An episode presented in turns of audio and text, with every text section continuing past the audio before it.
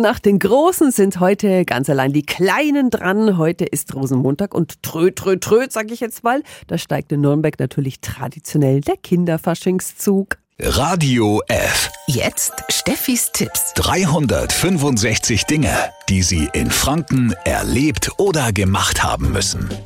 Ja, da muss man einfach mal gewesen sein, egal ob sie noch kleine Kids haben oder nicht. Es ist auf jeden Fall ein süßer Hingucker, der sich da durch die Innenstadt schlängelt. Guten Morgen an Margarete Drechsler vom Jugendamt. Sie ist für die Organisation zuständig.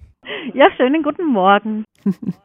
Der Zug geht durch die Karolinenstraße, Kaiserstraße und dann zurück zum Lorenzer Platz und dort steigt dann auch noch eine große Party, gell? Also nach dem Umzug werden alle Kinder, die mitlaufen, äh, ganz würdig in Empfang genommen am Lorenzer Platz. Da zeigen die sich nochmal ihre tollen Kostüme, die sie sich da ausgedacht, gebastelt haben. Und ein paar der Gruppen werden auftreten und vielleicht ein Tänzchen vorführen. Und im Anschluss werden die Spielmobilteams Mitmachspiele für alle, die da sind, anbieten. Da kann man dann selber aktiv werden. Schön, der Zug ist immer so zuckersüß anzuschauen. Was sind denn Ihre Lieblingsmomente?